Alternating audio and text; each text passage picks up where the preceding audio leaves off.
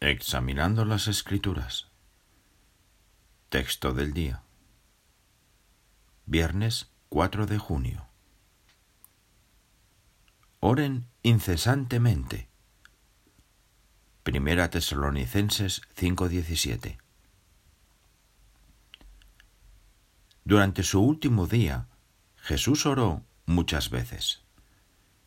Cuando enseñó a sus discípulos a conmemorar su muerte, hizo una oración antes de pasarles el pan y otra antes de pasarles el vino.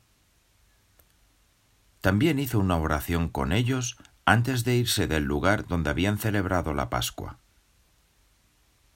Cuando llegaron al monte de los olivos, oró en repetidas ocasiones. Y hasta sus últimas palabras antes de morir fueron una oración a su Padre. Como vemos, Jesús se valió de las oraciones para incluir a Jehová en todos los importantes sucesos de aquel día histórico. Un motivo por el que Jesús aguantó es que no dejó de orar para pedirle ayuda a su Padre.